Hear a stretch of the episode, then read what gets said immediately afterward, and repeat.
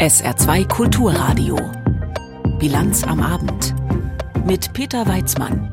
Klare Differenzen sind heute zutage getreten beim Besuch von Außenministerin Baerbock in China. Dazu gleich mehr bei uns.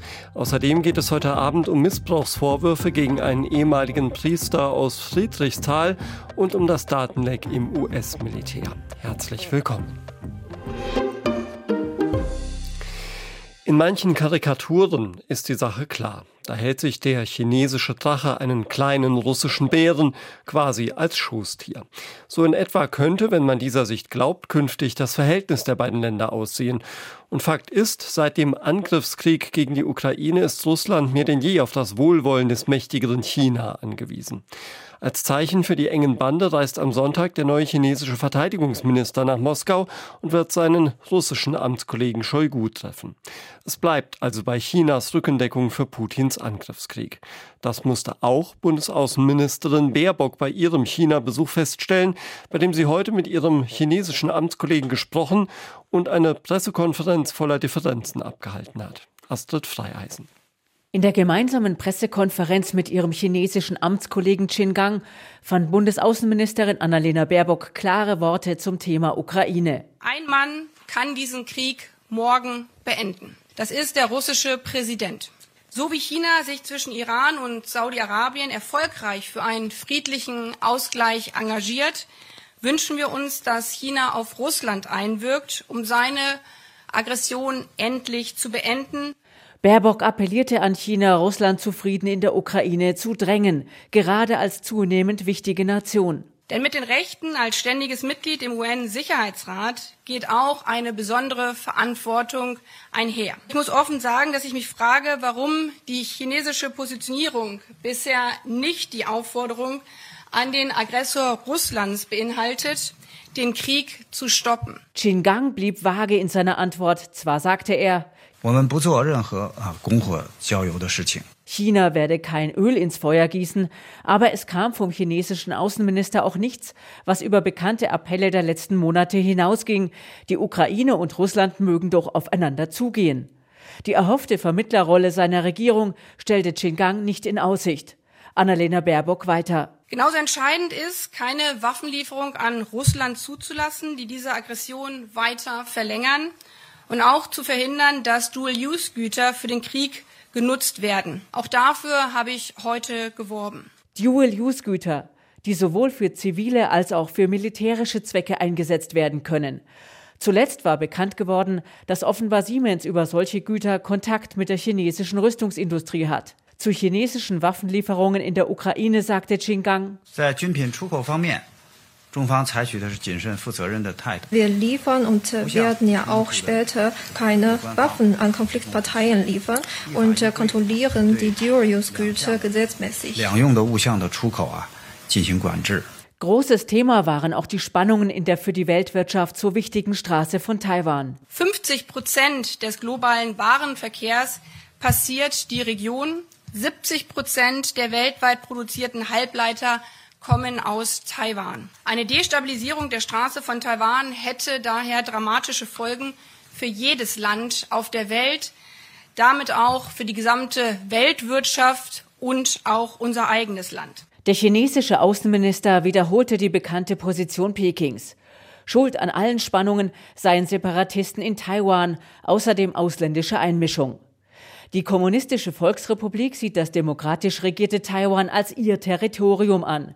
Staats- und Parteichef Xi Jinping will Taiwan eingliedern, notfalls mit Waffengewalt.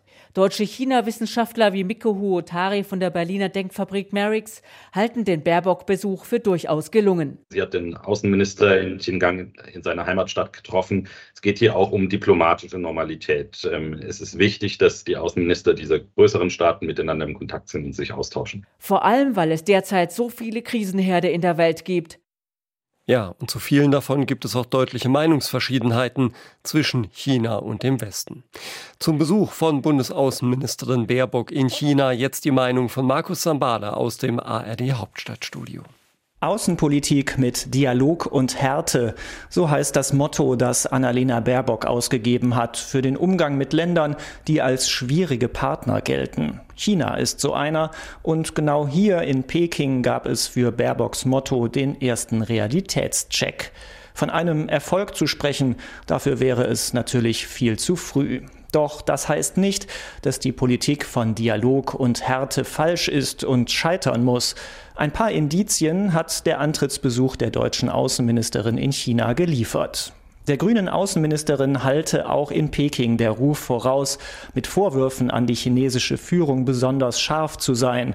Und doch bekam Baerbock einen sehr wohlwollenden Empfang. Freundlich im Ton, konsequent in der Sache. Mit diesem Stil übte Baerbock deutliche Kritik an Chinas Drohgebärden, an Machtstreben und Menschenrechtsverletzungen. Sie lockte ihren chinesischen Kollegen in einer Pressekonferenz aus der Reserve, ohne ihn zu vergrätzen und machte gleichzeitig klar, dass sie Deutschland beim Handel nicht abkoppeln will vom wichtigen Wirtschaftspartner China, aber sie will Risiken senken, um nicht zu abhängig zu bleiben, eine Grundidee, die China übrigens selbst verfolgt. Natürlich bringt Baerbock die chinesische Führung nicht zu einer Kursänderung, und doch wäre die Politik von Dialog und Härte sinnvoll, würde sie denn konsequent betrieben. Doch das passiert leider nicht.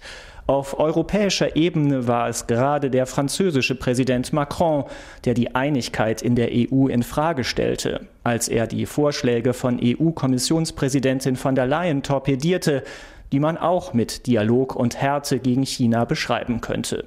Und in der Bundesregierung sind es das Kanzleramt und die Kanzlerpartei, die eine einheitliche Außenpolitik verhindern.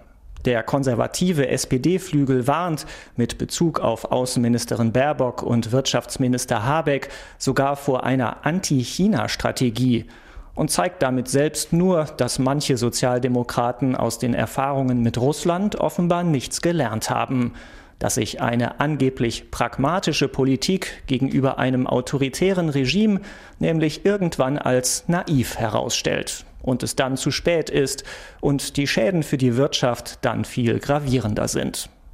Eine Politik von Dialog und Härte, so wie Baerbock sie vorantreiben möchte, wird nicht daran scheitern, dass ein beleidigtes China dann alle Brücken abbricht. Die Politik könnte eher scheitern, wenn sich Baerbock mit dieser Idee gar nicht durchsetzt, in der Bundesregierung und in der EU. Zur China-Reise von Außenministerin Baerbock war das der Kommentar von Markus Sambale.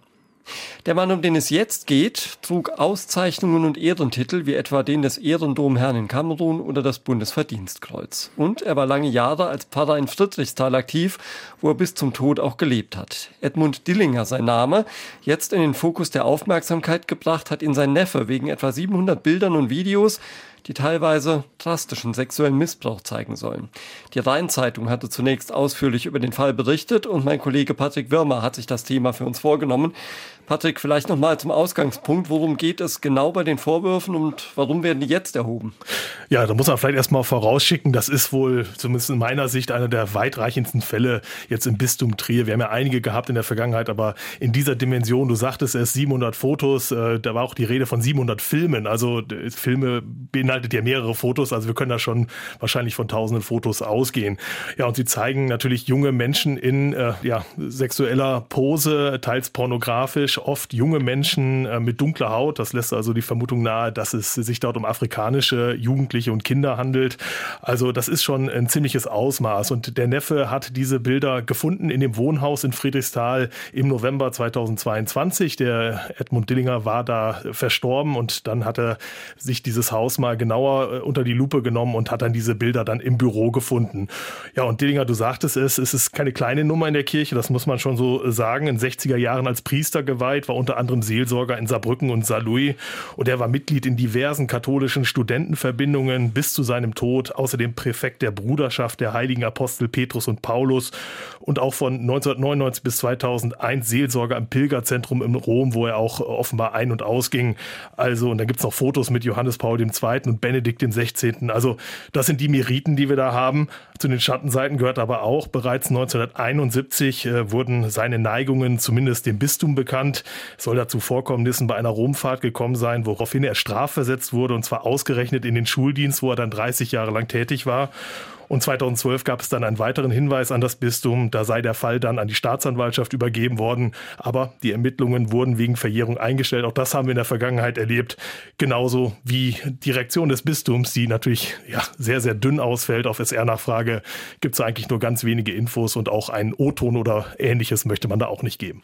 Aber du sagst es, da gab es also Anfang der 70er Jahre schon aktenkundige Vorfälle und daraufhin hat man entschieden, den Mann nicht mehr in der Seelsorge einzusetzen, sondern hat ihn im Schuldienst eingesetzt. Man höre und staune oder staune auch nicht. Aber wie ist es denn dazu dann gekommen? Ja, das ist natürlich die große Frage, inwieweit sich das natürlich jetzt noch rekonstruieren lässt nach all der Zeit. Das ist jetzt natürlich auch Aufgabe von uns, da mal so ein bisschen nachzubohren und nachzuhören. Also es lässt sich wahrscheinlich nie ganz rekonstruieren und äh, wenn man es im besten Fall sieht, dann äh, muss man davon ausgehen, dass das Bistum da zumindest sehr unglücklich reagiert hat. Ich äh, formuliere es jetzt mal bewusst zurückhalten. Jedenfalls konnte Edmund Dillinger fast 30 Jahre als Lehrer arbeiten, davon 20 Jahre als Religionslehrer am Max-Planck-Gymnasium in Saarlouis. Und da war der Fall natürlich das Gespräch, Gesprächsthema gestern und auch heute noch, gerade bei den ehemaligen Schülern von damals. Und aus diesen Kreisen hört man dann, dass Dillinger schon immer als etwas skurril galt, jemand, der sich offenbar auch zu Jungs hingezogen gefühlt hat. Und es soll auch einen Vorfall bei einer Romreise, die er wohl häufiger als Klassenfahrten angeboten hatte, gegeben haben. Da soll er dann einen Schüler auf den Mund geküsst haben. Aber da wird natürlich jetzt auch viel spekuliert, inwiefern er da vielleicht auch in der Schule aufgefallen sein könnte, was da Wahrheit ist und nicht. Das ist natürlich sehr, sehr schwer nachzuweisen jetzt heute aber zumindest von konkreten, schlimmeren Vorfällen ist im Schulbereich jetzt nichts bekannt geworden. Merkwürdig war hingegen aber auch, dass Dillinger wohl vor jeder Religionsstunde sozusagen den Klingelbeutel bei den Schülern hat kreisen lassen und da ging es dann um Spenden für sein Afrika-Projekt. Ja, dieses Afrika-Projekt namens CV Afrika-Hilfe, das hat er ja auch schon Anfang der 70er Jahre gegründet. Wie geht man dort jetzt mit diesen Vorfällen um? Ja, ich habe mit dem aktuellen Vorsitzenden des Vereins CV Afrika Hilfe gesprochen. Der heißt Andreas Neumann. Er reagiert fassungslos und distanziert sich von den Taten. Sie seien nicht mit dem Bild vereinbar, das äh, Dillinger da gezeigt hat in den letzten Jahrzehnten. Von den Vorfällen will man da auch nichts gewusst haben, auch wenn der Verein nur ein Jahr nach den ersten Vorwürfen in den 1970er Jahren gegründet äh, worden ist. Das muss man sich auch noch mal in Erinnerung rufen. Und äh, seit den 1990er Jahren habe es auch keine Afrika-Reisen mehr des Vereins gegeben. Das ist die offizielle Stellungnahme. Aber natürlich bleibt jetzt die Frage im Raum, ob diese Afrika-Hilfe neben dem humanistischen Engagement, das es ja zweifelsohne gegeben hat, nicht auch ein Mittel war, um sich Zugang zu jungen Afrikanern zu verschaffen. In den Kreisen der ehemaligen Schüler spricht man da ja auch von regelmäßigen Lustreisen nach Afrika, finanziert eben auch durch Spenden der Schüler des MPG. Ein weiterer möglicher Missbrauchsfall, der besonders schwer erscheint, beschäftigt das Bistum Trier. Diesmal geht es um einen verstorbenen Priester aus Friedrichsthal. Mit meinem Kollegen Patrick Wörmer habe ich vor der Sendung darüber gesprochen. Gleich geht's hier in der Bilanz am Abend auf SA2 Kulturradio noch um die Verhaftung des Verdächtigen im Zusammenhang mit dem Ukraine-League in den USA. Jetzt gibt's erstmal Wichtiges in Kürze mit Katrin Auer.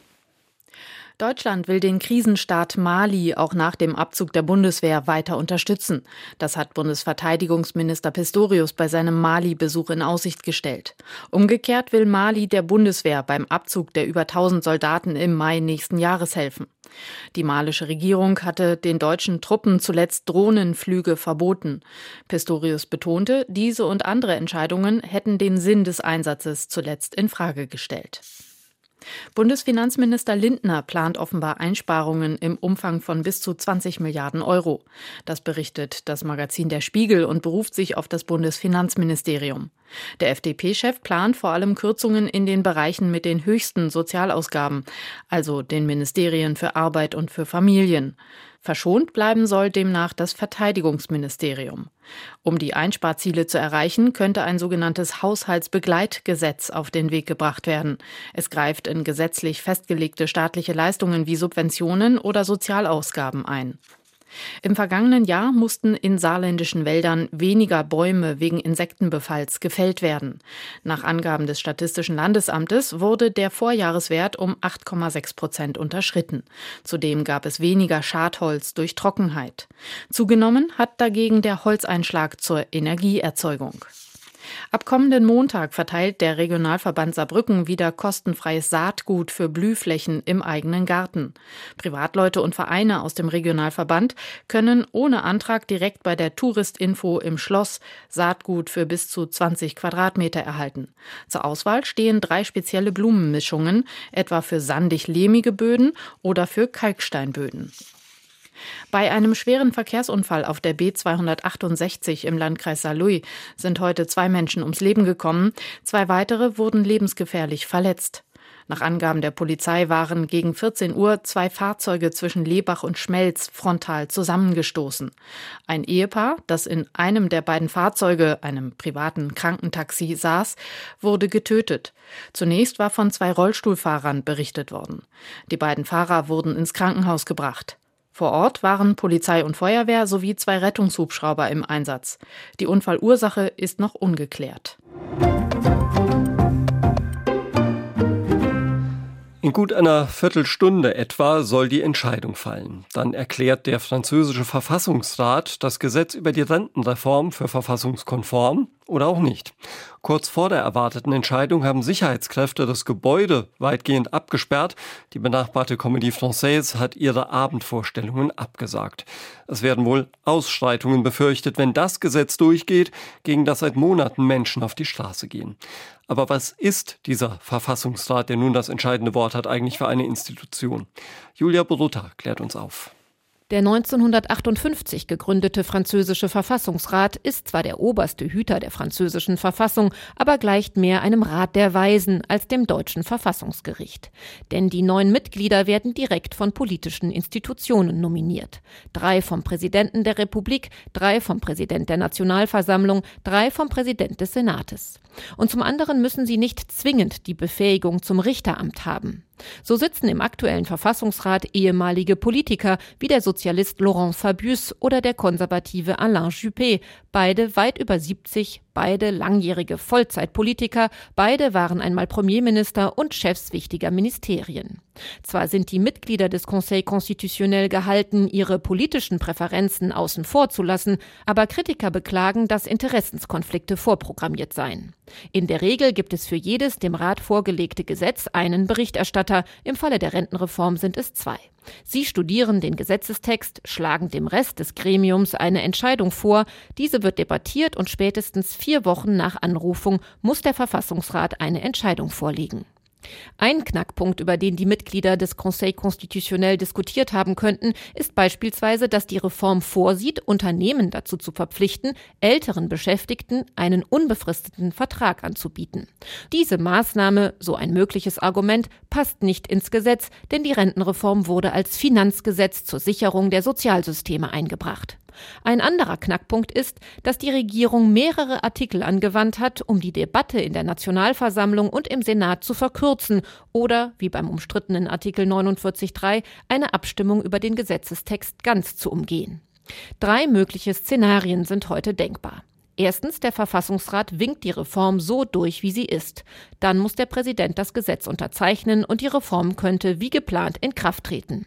Zweitens, der Verfassungsrat erklärt die Reform im Ganzen für verfassungswidrig. Dann wäre Macrons Projekt gescheitert. Die Regierung müsste den ganzen Prozess neu starten. Am wahrscheinlichsten ist aber die dritte Variante, und zwar, dass die neun Weisen des Verfassungsrats das Gesetz nur teilweise für rechtswidrig erklären. Zusätzlich zu der Entscheidung über die Rentenreform werden die Richter und Richterinnen auch verkünden, ob sie dem Antrag des Linksbündnisses NÜPES stattgeben, ein Referendum in Gang zu bringen. Es sieht vor, das gesetzliche Renteneintrittsalter auf 62 Jahre zu begrenzen. Wenn die Mitglieder des Verfassungsrats dieses Referendum zulassen, könnte das Gesetz zwar dennoch erstmal in Kraft treten, aber die Initiatoren des Referendums hätten neun Monate Zeit, um rund fünf Millionen Unterschriften zu sammeln. Danach hätte das Parlament noch einmal ein halbes Jahr Zeit, um das Vorhaben zu prüfen. Und danach würde abgestimmt. Sollten die Richter und Richterinnen also dem Antrag auf ein Referendum heute stattgeben, wäre das Land möglicherweise noch monatelang mit der Rentenreform beschäftigt. Heute Abend werden wir noch erfahren, wie es ausgeht, dann natürlich auch bei uns in den Nachrichten. Da haben wohl auch die Ermittler in den USA nicht schlecht gestaunt, als sie auf der Suche nach einem Spion oder Whistleblower der streng geheimen Ukraine-Unterlagen, die dann im Internet gelandet sind, mutmaßlich fündig geworden sind. Denn gefunden haben sie offenbar weder einen Spion noch einen Whistleblower, sondern einen jungen Mann, der womöglich seine Freunde beeindrucken wollte. Der 21-jährige Angehörige der Nationalgarde ist gestern festgenommen worden. Aber unabhängig von seinen Motiven ist der Vertrauensverlust massiv, findet unsere USA-Korrespondentin Katrin Brandt in ihrem Kommentar. Erinnert sich noch jemand an den Satz Ausspähen unter Freunden, das geht gar nicht? Das war im Jahr 2013. Die Ausgespähte hieß Angela Merkel und ganz Deutschland war schockiert, dass der hochverehrte Präsident der USA, Barack Obama, offenbar in ihr Handy hineingehört hatte. Spätestens damals musste allen klar sein, dass die USA natürlich ihre Augen und Ohren überall haben, bei Freund und Feind. Merkel räumte damals ein, dass auch Deutschland von der Datensammelwut der USA letztlich profitiert. Und sie gab später zu, dass auch der deutsche Geheimdienst seine Freunde belauschte. So gesehen dürften die nun geleakten Dokumente niemanden überraschen. Trotzdem ist es verständlich, dass Länder wie Südkorea nun empört protestieren und dass andere, wie die Ukraine, den Erkenntniswert kleinreden. Nicht, dass die USA das alles sammeln und dokumentieren, ist das größte Problem, sondern dass es mal wieder an die Öffentlichkeit gekommen ist. Wie kann es sein, dass ein IT-Techniker mal eben geheime Dokumente abkupfern oder kopieren, zusammenfalten und mit nach Hause nehmen kann? Hunderte Millionen Dollar investiert in Sicherheitstechnik reichen offensichtlich nicht aus, um dem Ehrgeiz, Profilierungsdrang, womöglich auch Zorn eines jungen Mannes standzuhalten. Noch wissen wir wenig über seine Motive. Ist er von rechten Extremisten beeinflusst worden? Haben ihn Rassismus, Antisemitismus, Regierungsfeindlichkeit und christlicher Nationalismus angetrieben? Oder doch bloß der Wunsch nach Aufmerksamkeit? Dass der Leak Stand jetzt aus dem Militär kam, muss die US-Regierung aber alarmieren. Schon lange ist klar, dass es in den USA eine enge Verbindung zwischen Militär, Milizen, Polizei und Rechtsextremisten gibt. Bei Anschlägen auf Gerichte, FBI-Büros und andere Regierungsgebäude waren die Täter immer wieder Veteranen oder aktive Angehörige des Militärs. Die Mehrheit der extremistischen Gruppe Proud Boys, die wegen des Sturms aufs Kapitol angeklagt werden, haben im Militär gedient. Ist das bislang etwa nicht ernst genug genommen worden? Ein US-Militär, das von Rechtsextremisten unterwandert wird, ist eine Gefahr für die innere Sicherheit der USA und für die ganze Welt. Ganz offensichtlich haben die USA ein Problem mit zornigen jungen Männern. Die einen greifen sich Waffen und richten lokal unermessliches Leid an. Andere, zahlenmäßig sehr viel weniger, enttarnen Geheimnisse und gefährden die Sicherheit der Menschen in aller Welt. In beiden Fällen allerdings zeigt sich die Weltmacht im Moment unfähig, die Täter zu stoppen und Unbeteiligte zu schützen. Die Meinung von Katrin Brandt. Frohes neues Jahr können wir heute den Menschen in Sri Lanka wünschen. Die feiern nämlich das traditionelle Neujahrsfest. Normalerweise wird dafür aufwendig eingekauft, die Familie wird neu eingekleidet. Aber das ehemalige Bürgerkriegsland durchlebt eine heftige Wirtschaftskrise, unter anderem mit einer Inflationsrate von 50 Prozent, macht die den meisten Menschen im Land einen Strich durch die Feierpläne. Udo Schmidt. Der Textilmarkt in Pamunuva, einem Vorort von Colombo, Sri Lankas Hauptstadt. Auf langen Tischen liegt Kleidung, werden T-Shirts, Hemden, Hosen, vieles sehr bunt bedruckt angeboten. Auf dem Boden steht eine Reihe Schuhe, Sandalen, Flipflops. Kundinnen und Kunden drängen sich vor den Ständen. Ein bisschen Sommerschlussverkaufsatmosphäre. Der Pamonuva-Markt ist bekannt, berühmt geradezu für seine Auswahl an Textilien, an Bekleidung jeder Art. Aber jetzt zum Neujahrsfest ist die Stimmung getrübt. Sumeda Priyachandra ist gekommen, um sich und seine Familie zumindest etwas neu einzukleiden. Aber eigentlich, sagt er, könne er sich das nicht mehr leisten.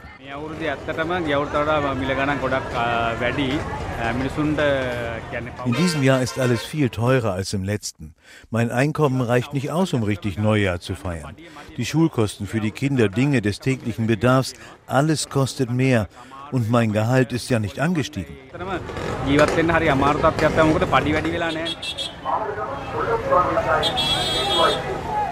Vitana besitzt ein Textilgeschäft am Rande des quirligen Marktes. In seinem Laden liegen die Kleider und Hemden sauber verpackt in Regalen. Wer es sich kaum leisten könne, drei Mahlzeiten am Tag zu bezahlen, der werde sich keine neuen Sachen kaufen, erzählt der 43-Jährige im gelb karierten Hemd dem Reuters-Reporter. Alle Materialien sind teurer geworden. Das ist unser Hauptproblem. Und alle Menschen leiden natürlich unter der derzeitigen Krise. Alles wird teurer, unsere Verkäufe sind um 50 Prozent zurückgegangen. Unsere Rücklagen sind verbraucht. Nach Neujahr stecken wir in einer ernsten Krise. Es wird schwierig, den Laden weiter offen zu halten. Sri Lanka erlebt die schlimmste Wirtschaftskrise seit Jahrzehnten, eigentlich seit der Unabhängigkeit 1948. Im März stieg die Inflationsrate auf über 50 Prozent. Die Preissteigerung bei Lebensmitteln lag nur knapp darunter. Dem Land fehlen die Wiesen. 30 Prozent der Haushalte haben kaum Nahrungsmittel zur Verfügung. Für Chandrani, auch sie auf dem Markt letztlich ohne Hoffnung, sich etwas leisten zu können, ist die Situation mit wenigen Worten beschrieben. Verglichen mit dem vergangenen Jahr erleben wir jetzt ein Desaster. Ich kann keine Pläne machen. Die Leute haben einfach kein Geld mehr.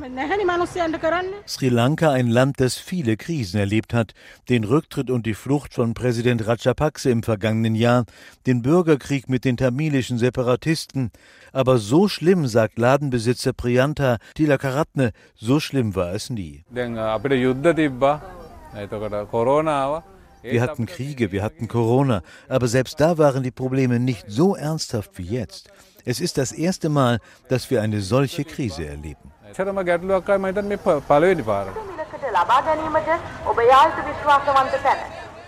Udo Schmidt hat berichtet. Und wir kommen zum Wochenschluss an der Börse. Aus Frankfurt berichtet Nikolas Buschlüter. Ein neues Jahreshoch kurz vor dem Wochenende. Der DAX steigt am Nachmittag auf 15.841 Punkte, angetrieben von guten Vorgaben aus den USA. Hintergrund sind überraschend starke Quartalsbilanzen von drei US-Großbanken. JP Morgan Chase, Wells Fargo und die Citigroup Bank fahren alle bessere Gewinne ein als erwartet. Das haben sie unter anderem den gestiegenen Zinsen zu verdanken, die den Banken höhere Zinsmargen und damit bessere Geschäfte ermöglichen. Die drei US-Kreditinstitute haben die Turbulenzen im Bankensektor offenbar gut weggesteckt. Weniger gut sieht es für den Flugzeugbauer Boeing aus. Erneut gibt es Probleme mit dem Modell 737 MAX. Wegen Fertigungsmängeln und nötigen Inspektionen müssten Auslieferungen gedrosselt werden, teilte Boeing mit.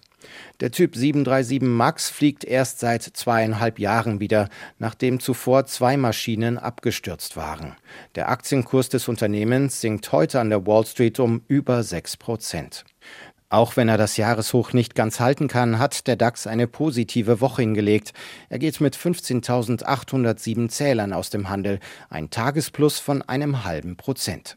Im Fahrwasser der guten US-Bankenbilanzen legen auch die Aktienkurse der Deutschen und der Commerzbank deutlich zu, letztere sogar um 5,5 Prozent.